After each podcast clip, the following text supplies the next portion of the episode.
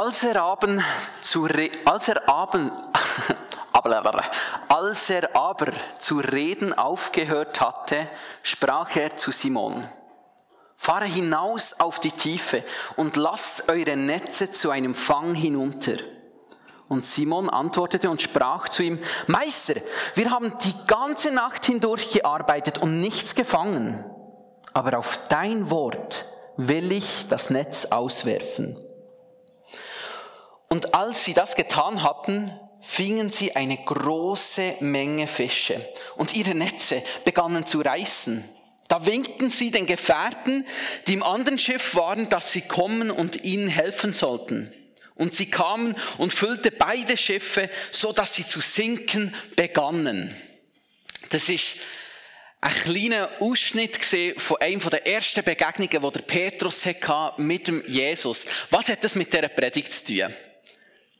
Ich sage es nicht, ganz bewusst nicht. Ich möchte ein bisschen auf eine, auf eine, eine Spannung aufbauen. Die Stelle wird ganz zentral sein, noch gegen Ende vor Predigt, aber ich lasse ganz bewusst noch offen und steige mit einem ganz anderen Thema ein. Mit einem Thema, das so gross ist und dass es mir völlig bewusst ist, dass wir gar nicht alles abdecken können bei diesem Thema. Nämlich mit dem Thema vor Ethik.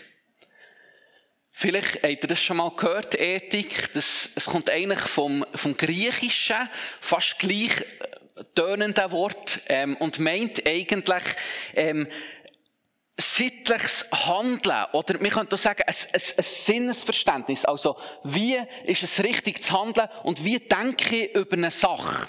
Ethik ist ein, ist ein Teilbereich der Philosophie. So die verwandten Philosophiearten sind zum Beispiel Rechtsphilosophie oder Staatsphilosophie. Und wie schon gesagt, es ist ein ganz grosses Thema. Ich möchte es abbrechen und sehr, sehr vereinfachen für heute. Ethik meint eigentlich ganz einfach, was ist richtig und was ist falsch.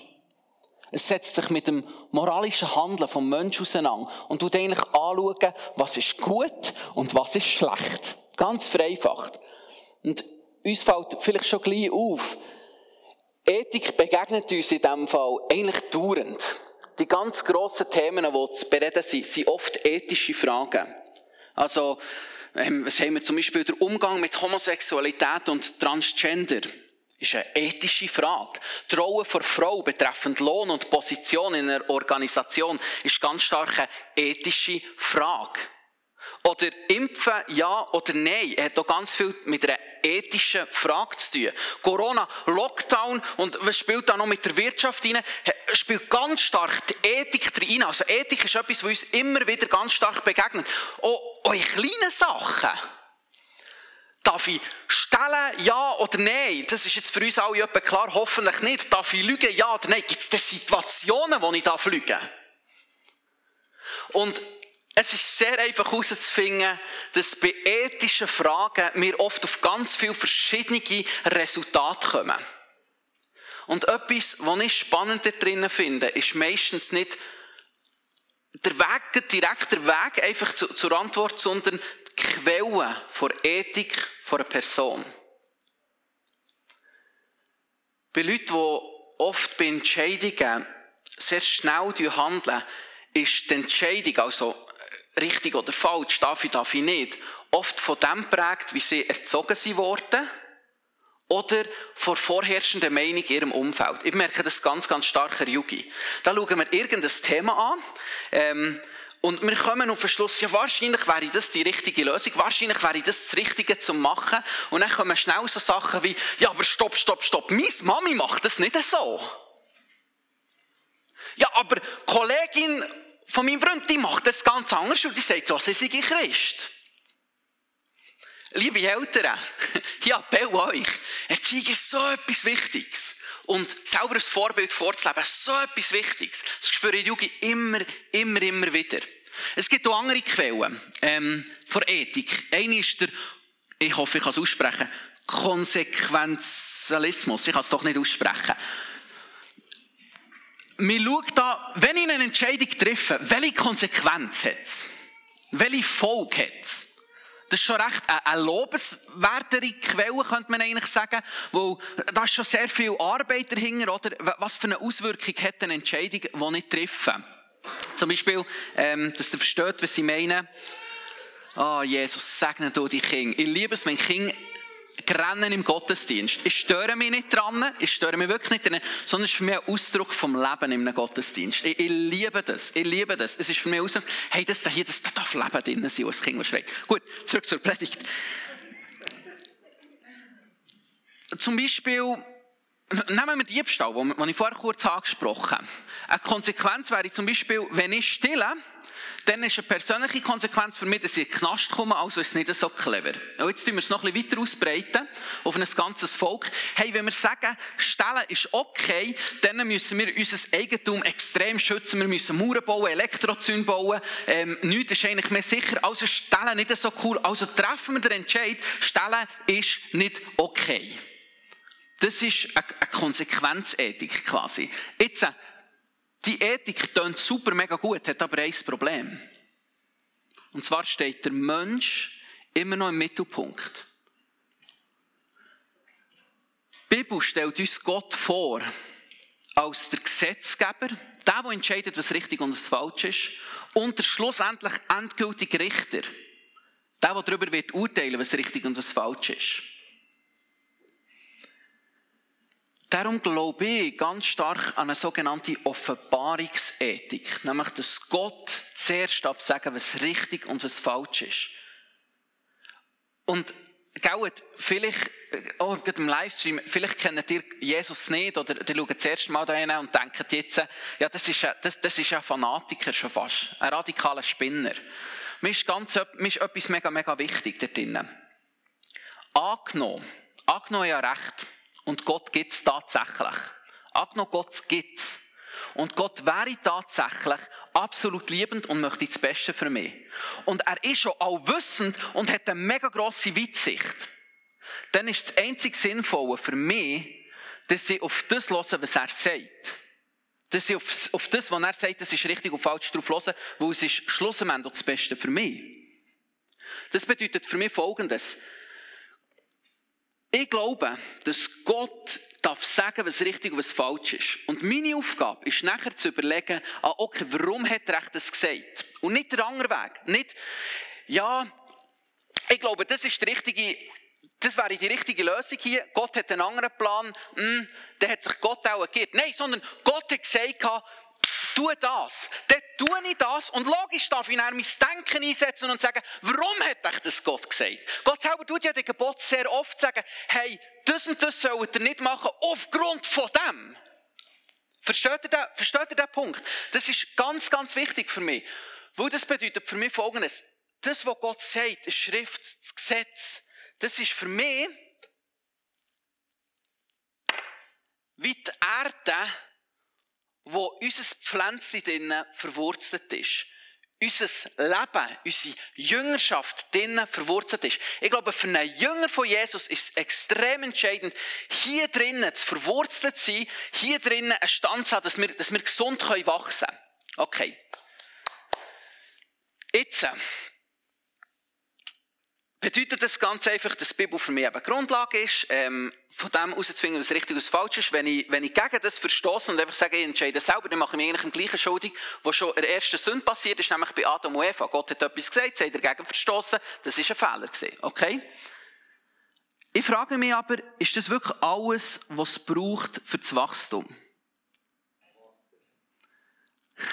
Amen. Es braucht nicht nur Erde für unser Wachstum. Und ich möchte mit euch ein einen gewagten Schritt machen. Nämlich, ich möchte anschauen, wie das Gesetz der Bibel eigentlich entstanden ist. Das meiste vom Gesetz ist gegeben worden beim, beim Mose. Es hat da noch sieben Gebote vorher gegeben, beim, beim Noah, die werden oft als Notordnung angeschaut. Aber das meiste vom Gesetz ist eigentlich passiert beim Mose. Und unter welchem Umstand? Das Volk Israel ist ganz frisch aus der Sklaverei aus Ägypten befreit worden, chillen irgendwo in der Wüste, Mose kommt her und da hat es ganz viele Streitfälle. Ey, der hat das und das und das gemacht. Und Mose kommt her und sagt, gut, schauen wir an, was richtig und was falsch ist. Er hat gerichtet. Ähm, also kommen die Leute vor ihm, er ist den ganzen Tag da am Richten. Wie hätte er das können?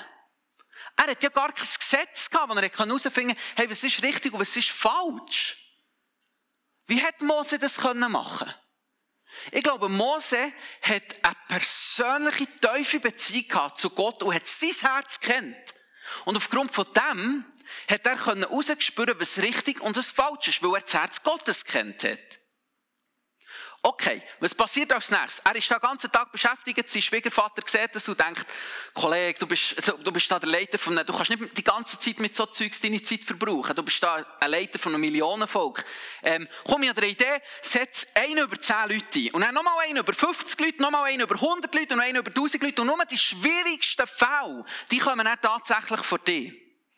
Und das Spannende ist, Gott tut das nicht kommentieren. Aber die nächste Reaktion, die Gott macht, ist Mose zu sich zu holen, um ihm das Gesetz zu geben. Warum? Ich habe eine Vermutung. Mose hat aus der Beziehung mit Gott heraus können, können beurteilen, was richtig und was falsch ist. Was er machen soll. Und jetzt plötzlich werden Leute eingesetzt, die das nicht auf der, wo, wo nicht die gleiche tiefe Beziehung haben zu Gott. Und was macht Gott? Er gibt das Gesetz als eine Richtlinie, dass sie herausfinden können, was richtig und was falsch ist. Und es ist mega interessant, von diesem Punkt an eigentlich ist das Gesetz im, im Judentum, also bei den Leuten vom Volk Israel, extrem zentral gewesen. Sie haben sich zum Betten haben sie sich um, um die Hand geliert. Sie haben sich so einen, einen Würfel reingetan und auf, und auf die Stirn geklatscht während dem Betten. Als ein Zeichen, hey, in meinem Handeln soll das Gesetz sein und es soll mir immer vor Augen, in meinem Denken soll, soll, soll das Gesetz sein. Sie haben sie, das machen sie eigentlich heute noch, by the way, sie, sie haben so ein, ein Schriftpapier drauf da und, und uns heute oft einen Eingang her, bei ihrer Tür, das Gesetz. Dass sie immer daran erinnert werden. Das Gesetz, sie haben so, im Unterleib haben sie so, Zitzit heissen die, glaube ich, so, so Bändchen gemacht mit, mit zehn Knüppeln dran. Und die zehn Knüppel erinnern sie an die zehn Gebote von Gott. Also das Gesetz ist immer vor Augen gesehen. Und das macht auch Sinn, wo es ist das Einzige gesehen, das hat gemacht, dass sie vor Gott gerecht dastehen und wo ihnen eine Richtlinie hat gegeben, was jetzt eben richtig und falsch ist. Es macht völlig Sinn. Es es gibt ein paar Ausnahmen noch. Wir haben Propheten und Könige, zu denen hat Gott auch anders noch Beziehung, tiefer Beziehung gepflegt, anders zu ihnen geredet. Aber grundsätzlich ist das der Weg für, für einen Menschen dazu mal. Gott zu gefallen und, und, und rauszuspüren, was richtig und was falsch ist. Aber ist das wirklich eine Traumlösung? Ist das Gott seine Traumlösung? Ich glaube, es gibt, es gibt so Hinweise. Einer steht in Jeremia 31, 33. Und dort heißt ich will mein Gesetz in ihr Innerstes hineinlegen und es, soll, und es auf ihre Herzen schreiben und will ihr Gott sein und sie sollen mein Volk sein. Da spüren wir schon etwas, was Gott eigentlich vorhat. Er möchte eigentlich wieder nicht nur ein, ein stures Gesetz vor sondern er möchte etwas in unser Herz hinein tun. Es gibt noch einen zweiten Hinweis. Wer weiß, wie viel Gebot es gibt in der Bibel? 613 Stück. Das ist nach viel. Das ist extrem wenig. Wenn wir uns das ZGB anschauen, da unser Gesetzbuch, ähm, das sind unzählige Gesetze und Verordnungen, die dort drin sind. Ich habe versucht herauszufinden, wie viel das sind. Ich habe es also nicht herausgefunden. Auch weil es einfach immer wieder dazukommt, sicher auch noch in jedem Kanton ist es ein bisschen anders. Also es sind so viel, dass sie die 613 sind eigentlich Peanuts dagegen. Das ist eigentlich mega, mega wenig. Und schon spannend, das ganze Stückwerk gegeben worden. Also es ist nicht alles auf, auf ein, auf ein Brett, das ganze Gesetz. So hier, boom, Mose, sondern es ist immer so Stückwerk drin gegeben worden. Immer wieder eine, eine neue Richtlinie. Im Galater heißt es etwas Schönes. Und zwar wird dort das Gesetz beschrieben als ein Zuchtmeister auf Jesus her. Als ein Erzieher, bis der Jesus kommt. Durch Jesus und durch Pfingsten haben wir, die, haben wir die wunderbare Möglichkeit, Gott wieder ganz persönlich zu kennen. Sein Herz zu kennen. Den Heiligen Geist zu kennen. Und etwas, was ich mega, mega schade finde, ist, dass in Predigten immer wieder das Gesetz so stark fokussiert wird, als die Richtlinie in unserem Leben. Und ich finde das schade, weil das Neue Testament sagt immer wieder, habt euch einen Fokus. So wie früher das Gesetz um die Arme und auf die Stirn und alles, heißt im Neuen Testament, euer Fokus soll der Heilige Geist sein. Sein Reden, sein Herz kennen, das soll uns neu Richtung und Leitung geben. Und das macht auch Sinn, weil das ist, das sind viel mehr als 613 Gebote. Das ist ein ganz persönliches Leiten. Jesus soll ich, keine Ahnung, soll jetzt dem Bettler hier fünf lieber geben oder nicht? Jesus soll jetzt das da hier machen oder, oder nicht? Gott kann ganz persönlich zu uns reden. Im Neuen Testament. Etwas, was ich mega, mega schätze. Die Frage ist, ist das Gesetz jetzt für nichts mehr da? Unbrauchbar? Ich hoffe es nicht. Ich glaube es nicht. Das Gesetz hat immer noch zwei ganz starke Wirkungen. Und zwar das eine ist, es zeigt uns eigentlich, wie stark dass wir verfehlt haben. Wie stark dass wir uns, die Bibel braucht auch das Wort versündigt haben, Gott gegenüber. Jeder von uns ist schuldig geworden. Nicht nur seinem Mitkollegen gegenüber, sondern Gott selber gegenüber. Und der einzige Ausweg, um wieder rein zu werden, ist das Kreuz. Ist das, was Jesus da hat, dort. Und das Gesetz hilft uns mega stark, das aufzuzeigen. Hey, im Fall, du hast Dreck am Stecken, ganz einfach. Oh, ich, Dreck am Stecken. Ich bin angewiesen auf die Gnade. Und es hat noch einen zweiten Faktor, der mega gut ist da drinnen. Jetzt werde ich langsam ein bisschen praktischer werden. Nämlich, das Gesetz hilft uns, das Reden von Gott zu prüfen. Die Bibel hilft uns dort dazu. Die Bibel, es gibt ein paar Stellen, wo man ein bisschen verschieden auslegen kann, aber grundsätzlich ist die Nachricht der Bibel sehr, sehr objektiv. Das, was hier steht, kann jeder nachlesen. Meine Gottesbeziehung ist sehr subjektiv. Ich erlebe Gott nicht gleich, wie es Kathrin, unsere Moderatorin, vorher hat erlebt. Nicht gleich wie Rahel, die hier Lobpreis gemacht hat. Und wichtig da drinnen ist, ich habe mich auch mal verlassen. Ich kann das wirklich. Wir sind fein dazu. Die Erfahrung hat er auch schon gemacht. Ich kann etwas falsch gehört haben. Und an was kann ich prüfen, ob ich es richtig oder falsch gehört habe? Ja, anhand der Schrift. Ich bringe euch ein Beispiel. Ich habe einer Frau begegnet, ähm, bei einer Frau, eine Frau kennengelernt, die war gläubig, die hat mir gesagt, hey, schau, Gott hat mir, der Heilige Geist hat mir ganz, ganz klar gezeigt, ich muss mich von meinem Mann scheiden.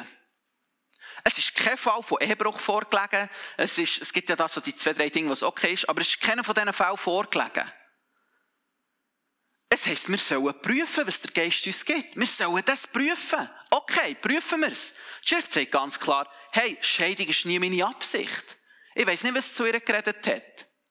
Ob es ihr Wunsch war, ihr Inner, oder ob es sogar etwas dämonisch war, keine Ahnung. Aber es war nicht der Heilige Geist. Okay. Für unser Wachstum brauchen wir also beides. Wir brauchen einerseits die Erde, wo wir drinnen verwurzelt sein können, auch, heute noch. Und gleichzeitig brauchen wir, Ulle hat es vorher so gut gesagt, wir brauchen die Gottesbeziehung, das Wasser, die, dies, das drängt werden von oben immer wieder, das persönliche Reden, das persönliche Kennen, damit, damit wir können wachsen können. Es gibt aber zwei Wachstumshemmer, wo ich gegen Schluss jetzt noch möchte darauf zukommen es gibt zwei, die ich, möchte drauf, die ich möchte anschauen. Das sind einfach zwei, die mir in meiner Erfahrung häufig begegnen. Es gibt sicher noch viel, viel mehr. Und das ist das logische Denken und unsere Erfahrung.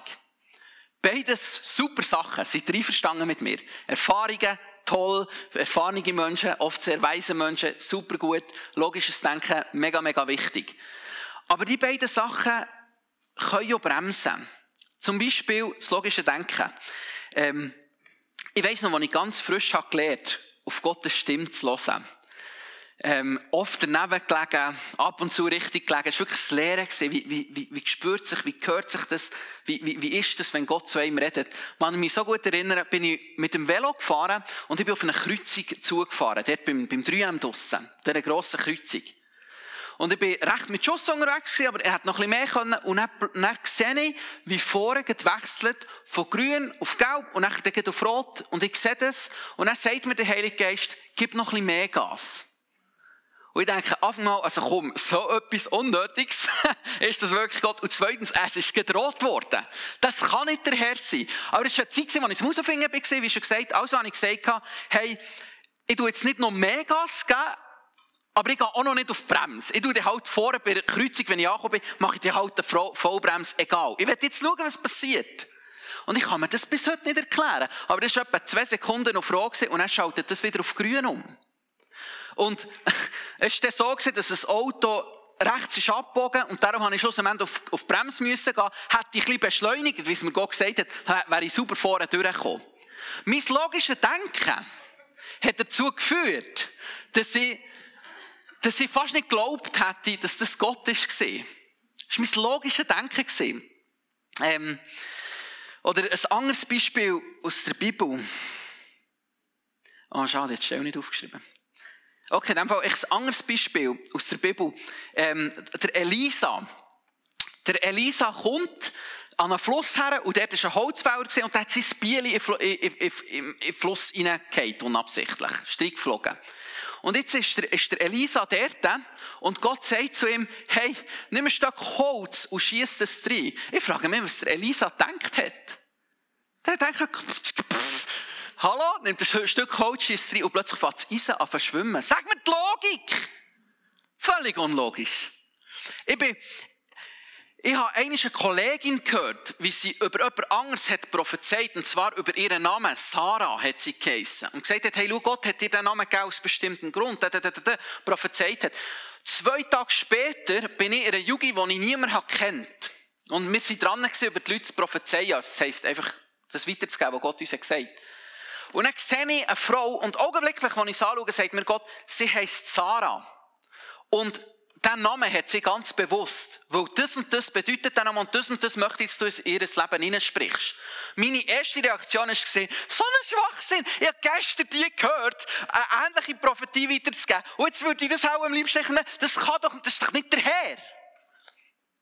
Und ich, ich bin dann gleich zu ihr hergegangen und habe es ein bisschen vorsichtig gemacht und gefragt, du, sorry, wie ist dein Name? Und tatsächlich hat sie Sarah geheissen und hat die Prophetie weitergegeben. Aber jetzt stell dir vor, wäre mir mein logisches Denken nicht im Weg gestanden und wäre einfach hergegangen, hätte ich gesagt, hey, blöde Frage, ich kann mich irren, aber könnte es sein, dass dein Name Sarah ist?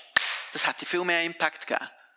Meine, bei Jungen, wenn ich herkomme und sage, hey, wie ist dein Name Sarah? Ah, oh, der Herr hat mir das schon gesagt. Ja, Glaubwürdigkeit ist nicht so hoch. Versteht ihr, was ich meine? Okay. Noch ein letzter logisches Denken. Ein Mann ist vor 2000 Jahren, vor 2000 Jahren, hingerichtet worden durch eine Invasionsmacht auf eine Art und Weise, wie ganz viele Leute in, dieser Zeit hingerichtet wurden.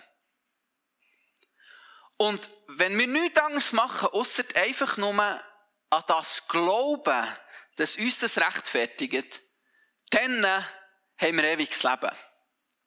Hey, sorry, aber das ist absolut im ersten Moment unlogisch. Seid ihr verstanden? Hey, das klingt so quer. Es ist so simpel. Es ist so simpel, dass ganz viele Leute über die Einfachheit stolpern und Jesus nicht annehmen können, wo das logische Denken im Weg steht. Es ist so simpel, dass viele Leute darüber stolpern. Logisches Denken ist gut, aber es muss richtig eingeordnet werden. Es muss sich Gottes Reden unterordnen. Erfahrung. Kommen wir auf einen, auf einen zweiten Punkt. Und jetzt, meine Lieben, komme ich noch einmal auf die Bibelstelle zu vom Anfang. Stell euch vor, da ist Johannes. Hat schon mal Jesus begegnet? Eh, Johannes. Petrus, merci. Petrus, der ist schon mal Jesus begegnet. Petrus war ein Fischer, der hat auch schon im Jordan gefischt, ähm, wissen wir. Aber, aber so, der See dort, wo sie gesehen das ist so seine Homebase. Dort, äh, dort hat er auch jede Ecke kennt, er hat genau gewusst, wo die besten Fischgründe sind und alles. Er war Fischer von Beruf, ähm, hat auch ein kleines Business gehabt, das bedeutet, dass auch, auch schon sein Vater Fischer war. Also, der Typ hat das Handwerk bestens kennt. Und dann kommt da so eine, ich sage es jetzt extra ein bisschen so, so ein Sandalenprediger, oder? Und sagt ihm, hey, du bist vielleicht den ganzen Tag im Bügeln gewesen, den ganzen Tag ist der Misserfolg von deinem Leben, aber weißt du was, schießt das Netz noch einmal hier aus, mach das mal. Ich weiss nicht, was sich Petrus denkt, der denkt, du bist ein mühsamer Keib, du. Ich weiß es nicht. Vielleicht hat er auch gedacht, ja, Schatz nicht schon kostet, wie heisst es, kostet nicht schon Schatz nicht. Etwas beeindruckt mich. Er sagt, hey, schau, auf dein Wort, auf dein Wort her, weil du es hast gesagt, auf dein Wort her mache ich es. Und Jesus hat ihn so stark gesegnet, dass es gefährlich ist geworden. Wir wissen es. Ding, Boot sind am Schluss fast gesunken, die Netze fast gerissen, so finanziell Verlust gesehen. Gott hat ihn so richtig fest gesegnet. Er hat müssen gegen seine Erfahrung handeln, um das Wunder zu empfangen. Es gibt, äh, es gibt andere Bereiche, wo ich, das, wo ich das ganz stark erlebe, dass Erfahrung versucht, unsere, unsere uns von Erde wegzunehmen und die Erde aus unserem, aus unserem, aus unserem Ding rauszunehmen, aus unserem Töpfchen rauszunehmen, uns zu entwurzeln, wenn man es so will. Es gibt, es gibt einen anderen, Mist, jetzt muss ich Staubsauger, nicht überlegt Es gibt, andere, es, gibt, es gibt andere Gebiete, wo das auch passiert. E, eines von vielen Gebieten ist zum Beispiel Heilung. Wir werden von Gott, oder Neuen Testament heißt es ganz, ganz klar, hey, jeder von euch ist berufen, für die Kranken zu beten. Ganz egal, ob du frisch Mami bist worden, oder ob du 90 bist, hey, oder ob du in 9. Klasse bist, hey, gang und bet für die Kranken. Und ich, ich habe schon x-mal erlebt, wie Leute sind geheilt worden, und ich habe schon x-mal erlebt, dass Leute nicht geheilt wurden. Und das, was ich oft sehe, ist, dass dort eine Gefahr ist, dass unsere Erfahrung versucht, die Schrift zu verdrehen. Jeder, der zu Jesus ist gekommen, ist geheilt worden. Und zu jedem, wo Jesus ist hergegangen, ist auch geheilt worden. Es hat Leute gegeben, die sind nicht geheilt worden, wo Jesus dran vorbeigelatscht ist. Aber jeder, wo Jesus ist hergegangen, ist geheilt worden. Und jeder, der zu Jesus ist gekommen, ist geheilt worden. Okay, und Jesus ist, der, ist, ist die klarste Offenbarung vom Vaterherz. Die klarste Offenbarung. Immer wieder begegnen Leute, die, die, die erleben, okay, das ist keine Heilung, ich verstehe nicht warum. Wahrscheinlich möchte Gott nicht heilen. Oder noch schlimmere Aussagen. Gott möchte dir wahrscheinlich etwas durch die Krankheit lehren. Ich sage nicht, dass eine Krankheit nicht lehrreich sein kann. Aber im Neuen Testament sehe ich nie, dass, dass Gott mit Krankheit lehrt. Er macht Gericht mit Krankheit. Aber er tut nicht seine Kinder so belehren. Nicht mit Krebs.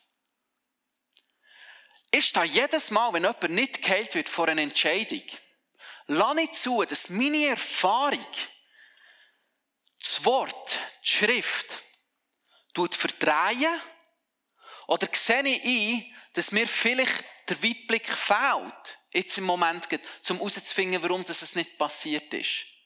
Aber ganz egal, ob etwas passiert oder nicht, nehme Gottes Auftrag wahr und gehe her und bete einfach weiter für die Leute. Jedes Mal stehe ich vor dieser Entscheidung. Und das ist nicht nur bei Heiligen so, das ist, äh, das ist bei, hey, gehen wir tiefe Freundschaften ein von mir aus? Oder, oder hey, kann ich Gottes Gegenwart erleben? Hey, meint Gott gut mit mir? Und dann plötzlich kommt ah, schlechte Situation. Und dann, kann ich, dann stehe ich von dieser Entscheidung zu sagen, okay, ist jetzt ein Gott böse und verdrehe das? Oder akzeptiere ich, dass, dass mir vielleicht der Blick fehlt, aber ich verdrehe es nicht? Beides,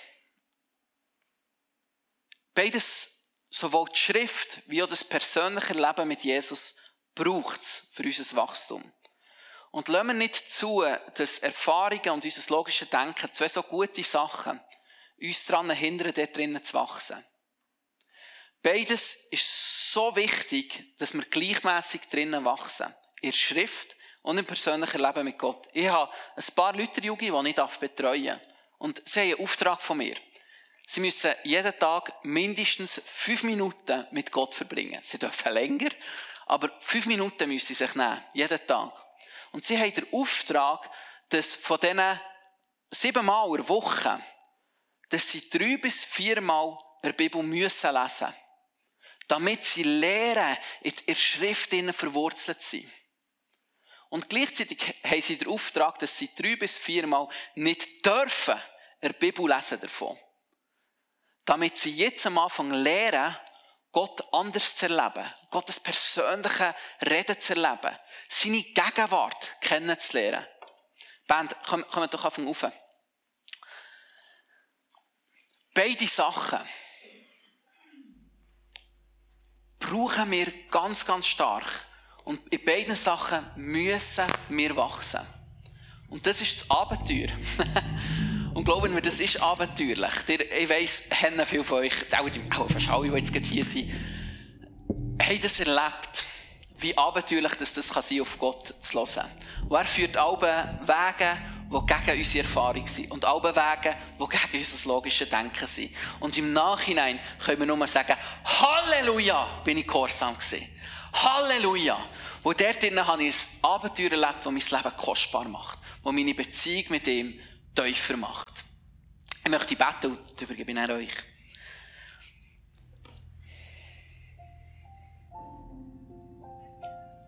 Jesus, danke viel, viel mal. Hast du uns objektiv dein Wort gegeben, Jesus? Danke viel, viel mal. Hast du uns eine Schrift gegeben, wo wir uns daran festhalten können? Und wir können prüfen und, und, können, und können klar sein, so denkst du. Merci viel mal. Und danke gleichzeitig möchtest du uns so persönlich begegnen. Durch die Schrift, aber auch einfach so möchtest du zu unserem, unserem Herz reden, Herr. Danke viel, viel mal. Du könntest schon ein distanzierter Gott sein und ich bin so froh, bist es nicht. Und Jesus, ich bitte dich, dass wir deine Stimme in nächster Zeit klar wahrnehmen. Dass wir deine Leitung klar wahrnehmen. Ich bitte dich, dass du in Fragen innen, wo wir stehen, welchen Weg dass wir gehen sollen, was richtig und was falsch ist, in, in, in Fragen, die momentan diskutiert werden, dass du einfach zu uns redest, Jesus, und uns leitest. Und wir sind wirklich wie Kind. Wir brauchen dich so fest. Oder auch ich. Ich bin nicht feig ohne dich.